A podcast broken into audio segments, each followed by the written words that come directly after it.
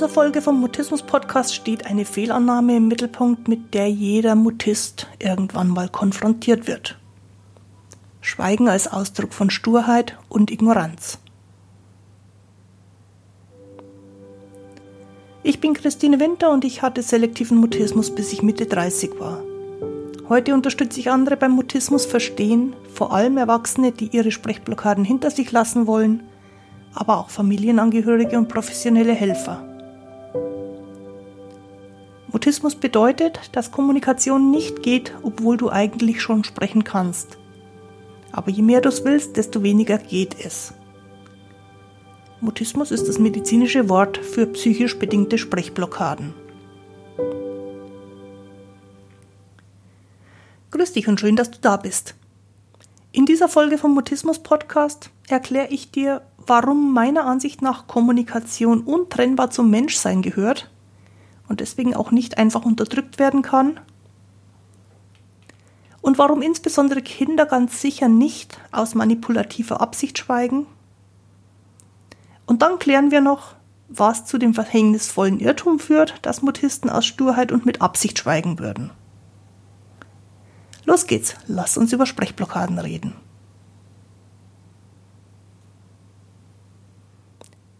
Als ich Kind war, haben meine Eltern relativ wenig davon mitbekommen, dass ich in manchen Situationen schweige.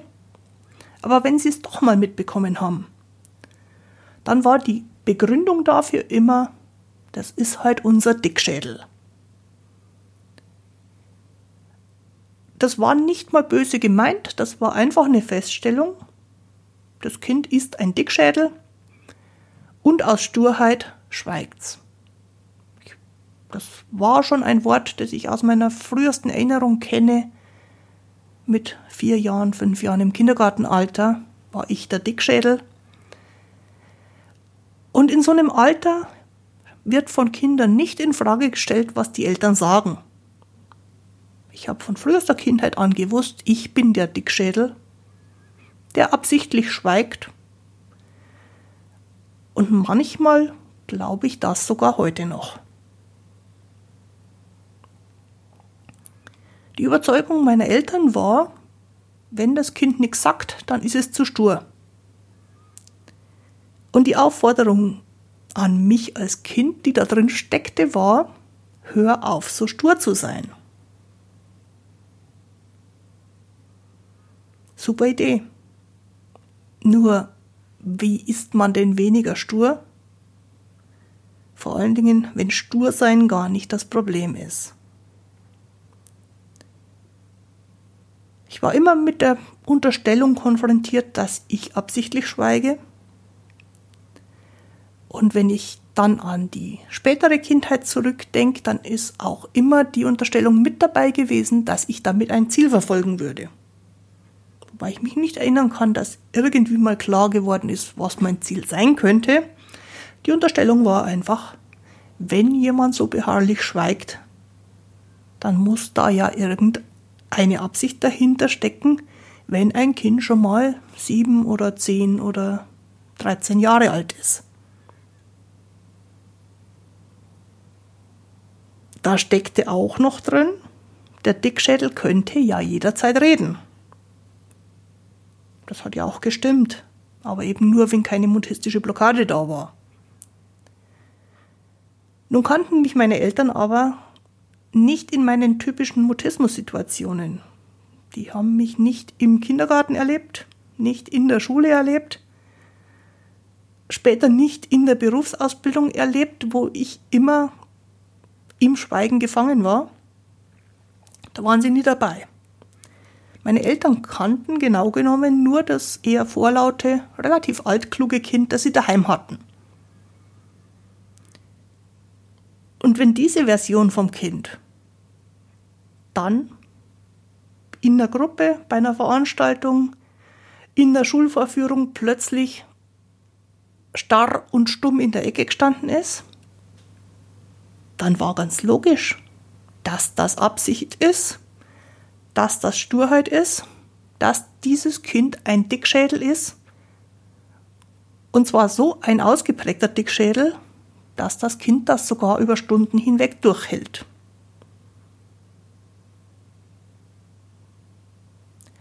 Ich kann aus heutiger Erwachsenensicht das Missverständnis gut nachvollziehen. Und das ist einer der Gründe, warum ich so viel über meinen Mutismus spreche, obwohl er für mich ja bereits erledigt ist.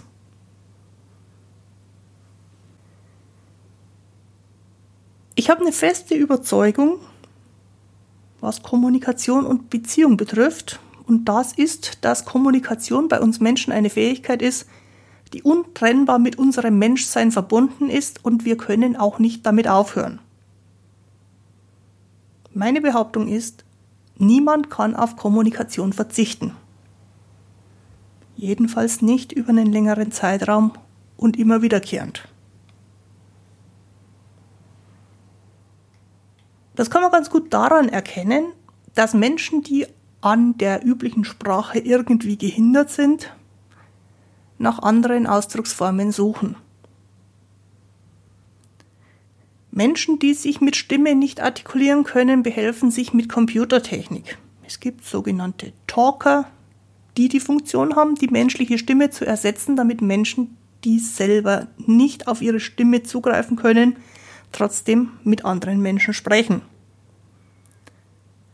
Es gibt taubblinde Menschen, also Menschen, die weder hören noch sehen können und deswegen weder auf akustische Sprache noch auf Zeichensprache zugreifen können und für die es eine eigene Sprache über Berührungen gibt, die extrem kompliziert ist, aber das ist diesen Menschen nicht zu mühsam. Auch die brauchen eine Art von Sprache, eine Art von Kommunikation. Wenn wir ein allgemeineres Beispiel nehmen wollen, schau mal auf Menschen, die in lauten Umgebungen arbeiten müssen. Ganz automatisch entwickeln die relativ schnell eine Signal- oder Zeichensprache, wie die sich mit anderen verständigen können. Und was für mich noch ein ganz guter zusätzlicher Beweis ist, das ist, dass Kinder in dem Moment, wo sie zur Welt kommen, bereits ein grundlegendes Verständnis haben für die Sprache ihrer Mutter, für das, was der Stimmklang der Mutter ausdrückt, also die Tonhöhe, die Lautstärke, alles das. Und auch, was die Körpersprache ausdrückt. Das heißt, Kinder kommen in diese Welt und kennen sich mit Sprache schon aus. Meine Behauptung ist, das liegt daran, dass Kommunikation ein untrennbarer Teil unseres Menschseins ist. Es gibt auch keine Menschen, die Kommunikation dauerhaft nicht wollen. Was Menschen meines Erachtens wollen, ist die freie Wahl, wann sie aktiv an Kommunikation teilnehmen, also mitreden, wann sie passiv an Kommunikation teilnehmen, also zuhören und zuschauen, und wann sie auf Kontakt verzichten möchten. Denn natürlich gibt es auch die Momente, wo man sagt, jetzt möchte ich gerade mit niemand quatschen. Gerade als Introvertierte sind wir relativ schnell erschöpft, wenn wir in einem intensiven Kontakt mit jemandem waren. Und dann ist die freie Wahl, zwischendurch mal eine Ruhepause zu machen und zu sagen, ich möchte jetzt auf Kontakt verzichten, um dann wieder in Kontakt gehen zu können. Auch die sogenannten Schüchternen verzichten ja nicht auf Kommunikation, verzichten nicht auf Kontakt. Im Gegenteil, die bleiben in einer Situation, obwohl sie sich da zunächst mal unwohl fühlen und bauen aus diesem Unwohlgefühl raus mit der Zeit einen Kontakt auf. Würden schüchterne Menschen Kontakt nicht haben wollen, würden die doch nicht in der Situation bleiben, die unangenehm ist. Und auch Menschen, die in anderer Weise überdurchschnittlich sensibel sind, meiden manchmal bestimmte Situationen. Aber zugleich suchen sie nach anderen Wegen, Kontakt aufzunehmen. Menschen möchten Kontakt, Menschen möchten Kommunikation. Menschen leben ein Stück weit von Kommunikation.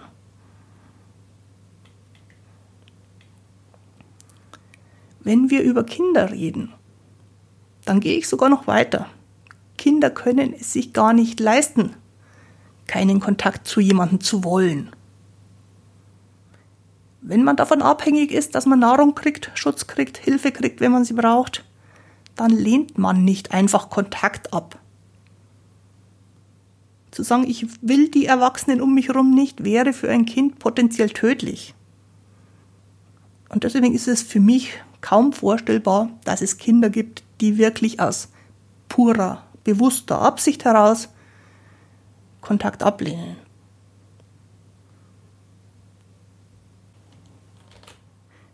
Dennoch muss man natürlich als Erwachsene mit einer gewissen Feinfühligkeit und Einfühlsamkeit mit Kindern umgehen, um zu erspüren, ob gerade mehr Nähe oder mehr Abstand, aktive Beteiligung an der Kommunikation, passive Beteiligung an der Kommunikation oder eine Pause in der Kommunikation dran ist.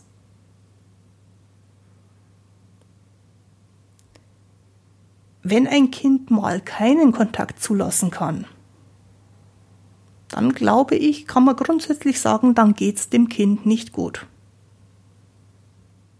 Wenn ein Kind unter einem akuten Infekt oder körperlichen Schmerzen leidet, dann möchte es tatsächlich nicht aktiv an Kommunikation und, und Beziehung teilnehmen, dann möchte es oft auch einfach Ruhe haben. Oder wenn Kinder gerade eine Überforderungserfahrung gemacht haben, dann kann es sein, dass die erstmal Abstand suchen. Kinder, die trauern. Kinder, die im Stress sind. Oder Kinder, die immer wieder in Alltagsüberforderung geraten. Möchten in dem Moment weniger Kontakt. Das sagt aber nicht, dass die Kinder generell keinen Kontakt mögen. Das sagt vor allen Dingen, dass man sie davor schützen müsste, immer wieder in Überforderung zu geraten.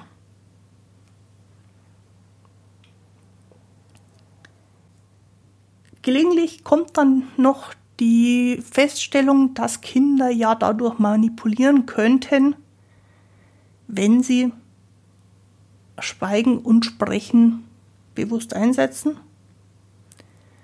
Das kann man, glaube ich, ganz einfach dadurch widerlegen, dass jemand, um manipulieren zu können, planen muss, was ein anderer aus dieser Situation später machen wird. Und dazu sind Kinder frühestens im Laufe des Grundschulalters überhaupt in der Lage. Vorher ist das Zeitverständnis noch nicht so ausgeprägt, ist auch das Vorausahnen von Situationen noch nicht so ausgeprägt, dass Kinder überhaupt bewusst manipulieren können. Ein Kindergartenkind hat immer einen Grund für Verhalten, aber nie den Grund, dass es manipulieren will. Und ob wir uns das als Erwachsene so zurechtreimen oder nicht, ist ein anderes Thema. Was ich hier klarstellen möchte, ist, Kinder wählen nicht absichtlich und bewusst keinen Kontakt zu haben.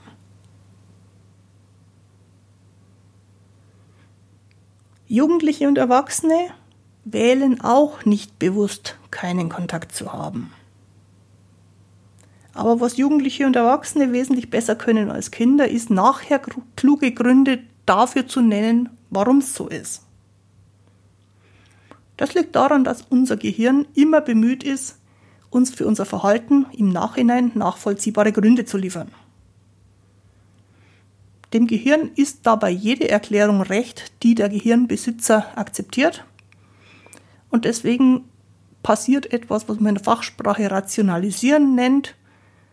Erst zeigt man ein Verhalten, dann nimmt man bewusst zur Kenntnis, ich habe mich gerade so verhalten und dann sagt das Gehirn, ich hätte einen klugen Grund, warum das so war.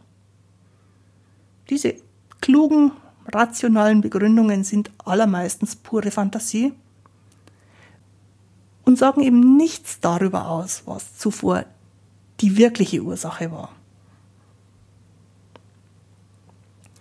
Ich habe mit diesen logischen Erklärungen relativ viel Erfahrung denn ich arbeite als Coach und im Coaching geht es ja ganz oft darum, dass ein bestimmtes Verhalten immer wieder kommt. Man macht was und man ist entweder mit dem Verhalten als solchem nicht zufrieden oder mit den Ergebnissen, die dann in der Folge aus diesem Verhalten resultieren. Und deswegen beginnen viele Leute ihre Coachingsitzung damit, dass sie versuchen zu erzählen, was die rationalen Begründungen für ihr Verhalten sind. Und als Coach ist es mir ganz wichtig, dass wir das ganz schnell hinter uns lassen und über Gefühle reden. Und wenn ich mir dann schildern lasse, was die Auslöser Gefühle sind, dann geht es bei den erwachsenen Klienten, die ich so habe, fast immer um Überforderung, wenn irgendwas nicht so geht, wie die das haben wollen. Die rationale Begründung dazu ist fast immer, man hat sich zu wenig angestrengt. Und das führt dummerweise fast immer dazu, dass sich die Leute selber noch mehr überfordern. Wenn wir über die Gefühle sprechen, dann sagt das innere Gefühl von meinen Klienten relativ schnell, mach's dir leichter, lass es dir gut gehen, tu dir gut, dann geht auch das Verhalten, das du dir wünschst, leichter. Und dann haben wir oftmals den Kampf zu kämpfen zwischen den logischen Gedanken und den eigentlich viel sinnvolleren Gefühlen. Was aus meiner Sicht wirklich wichtig ist, ist, niemand ist zu stur zum Reden. Aber woher kommt dieser Irrtum, dass Menschen sagen, naja, der schweigt halt aus Sturheit, aus Manipulationsabsicht, aus Ignoranz. Wie kommen die Leute da drauf? Das ist relativ einfach, wenn wir mal überlegen, wie die mutistische Blockade ausschaut für jemanden, der die mutistische Blockade nicht kennt und jetzt einem Mutisten gegenübersteht. Man schaut in ein komplett blankes, mimikloses, leeres Gesicht. Die Körperhaltung ist komplett verschlossen, nach vorn gebeugt. Wer lange Haare hat, verschwindet gern mal hinter den langen Haaren. Blickkontakt ist überhaupt nicht möglich. Und von dieser gesamten Körperausdruckssituation her schaut das aus wie stur, verstockt, ignorant.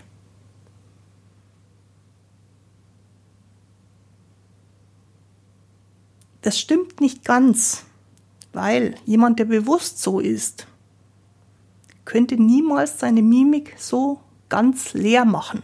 Wir haben immer einen Gesichtsausdruck. Aber nachdem keine Referenzerfahrung ist, dass das eine mutistische Blockade ist, weil man das halt einfach so im Alltag nicht kennt, nimmt man das, was am besten zu diesem Ausdruck der Körperhaltung und der Mimik passt. Und je nach Vorerfahrung sagen Leute dann stur oder ignorant oder arrogant oder manipulativ oder hinterhältig. Und jeder nimmt so die Zuschreibung, die ihm am ehesten als stimmig erscheint. Das kann man den Leuten auch nicht verübeln.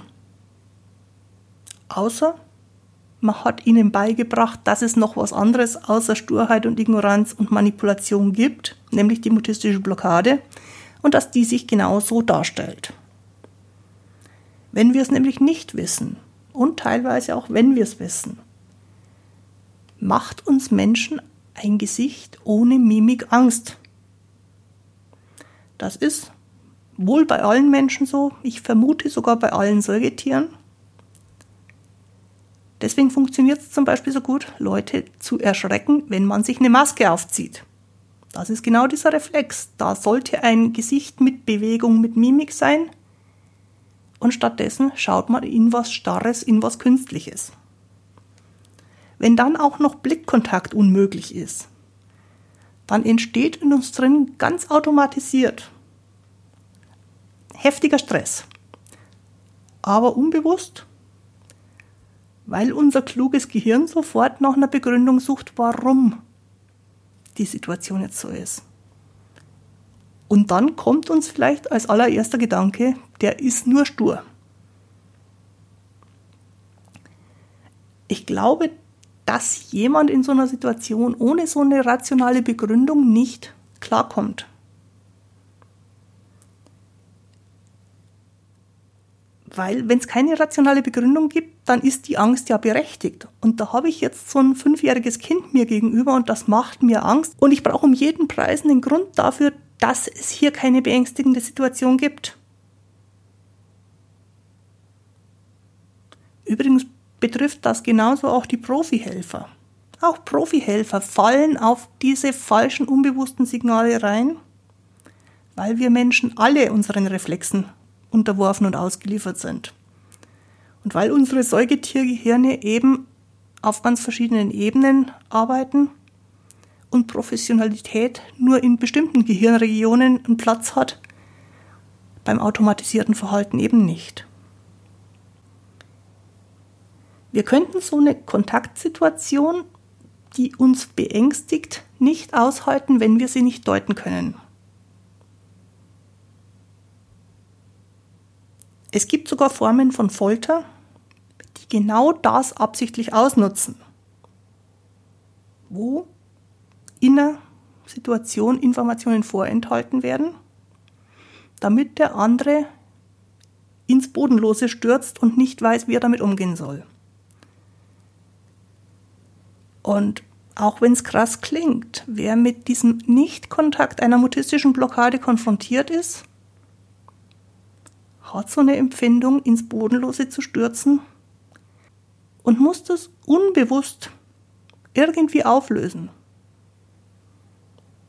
und muss es sich irgendwie erklären. Mit Begriffen wie stur, Dickschädel, manipulativ, provozierend, mit irgendwelchen solchen Zuschreibungen. Wie man da rauskommen kann, wenn man weiß, man ist immer wieder mit Leuten in mutistischen Blockaden konfrontiert, ist im Grunde für mich relativ einfach. Mach dir bewusst, es gibt keine Menschen, die zu stur zum Reden sind.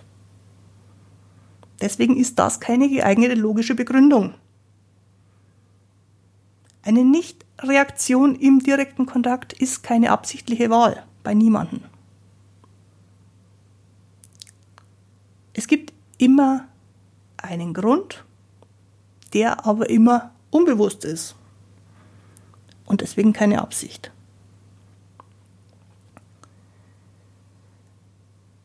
Wenn also niemand zu stur zum Reden ist, dann gibt es eine psychologische Ursache. Und Psychologik ist leider nicht so ohne weiteres erklärbar. Auch für Psychologen nicht.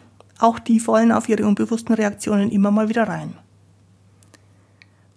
Und die Herausforderung ganz generell bei Kommunikation ist, immer mal wieder reinzufallen und immer wieder neue Informationen daraus zu gewinnen und es jedes Mal ein bisschen besser zu machen. Es wird wohl nicht reichen, einmal jemandem zu erklären, dass das die mutistische Blockade ist und von da an ist der total okay damit.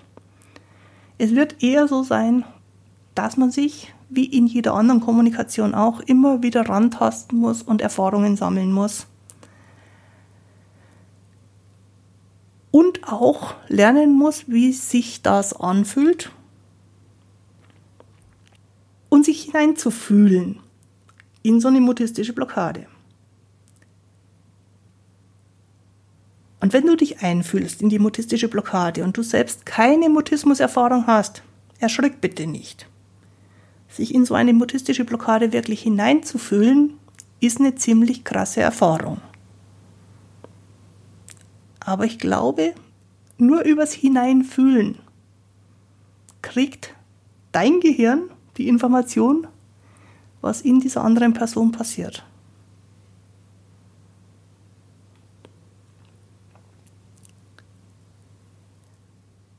Das waren so meine Gedanken rund um Sturheit und Mutismus. Ich habe versucht zu erklären, warum ich der Ansicht bin, dass Kommunikation untrennbar zum Menschsein gehört und nicht unterdrückt werden kann.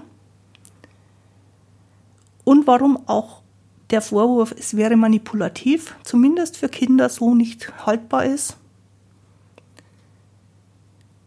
Und wenn du jetzt dennoch der Meinung bist, dass absichtliches Schweigen ganz einfach ist, dann würde ich sagen, probier's aus. Probier's einen vollen Tag lang aus in deinem ganz normalen Alltag. Mit so Dingen wie einkaufen gehen, arbeiten gehen, in der Familie sein, mit Freunden zusammen sein.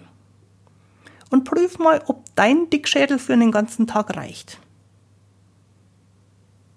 Wenn ja, stell dir ein ganzes Leben so vor.